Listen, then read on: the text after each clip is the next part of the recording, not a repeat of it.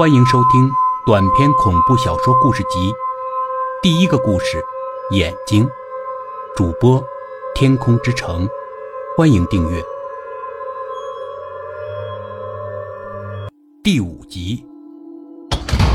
二零三室还是和过去一样空空荡荡，地上铺满着厚厚的灰尘，墙上的白灰因为时间久远已变得斑驳不堪。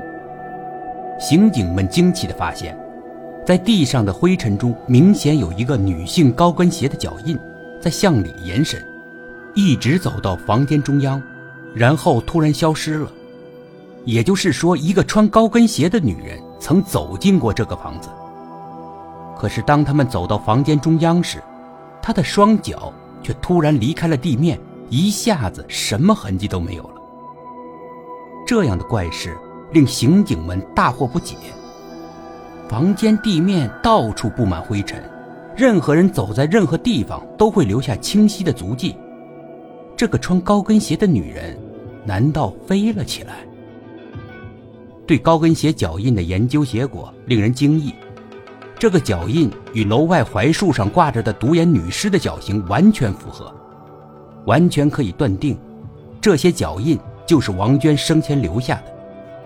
二零三的窗户并没有开启过的痕迹，几十年的灰尘堆在窗角，大约窗户早就打不开了。周围的住户均表示昨晚没有听到任何古怪的声音，也没有人看到任何异常现象。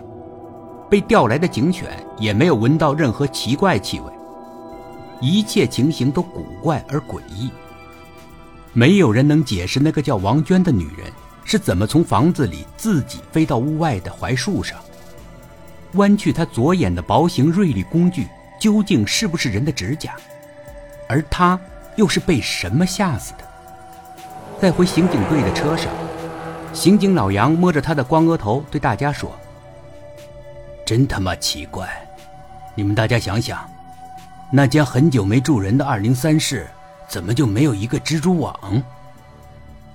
这个问题问的一车人不寒而栗。有的事情不能细想，因为越深究越让人觉得莫名的恐怖。莫非这世上真有什么灵异的东西存在？几个月后，又有怪事出现了。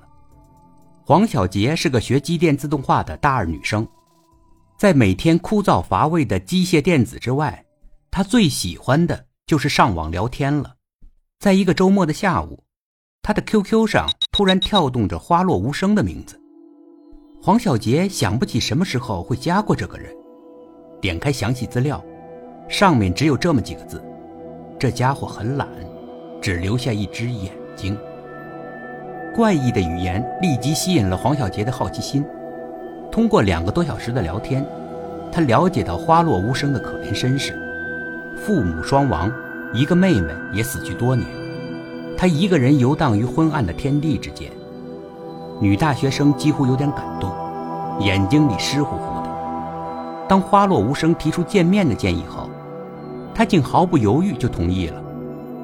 当夕阳的余晖在西方留下一抹阴森的暗红时，黄小杰在校门口见到了花落无声。本集故事播讲完毕，点击上方的订阅，订阅。不迷路。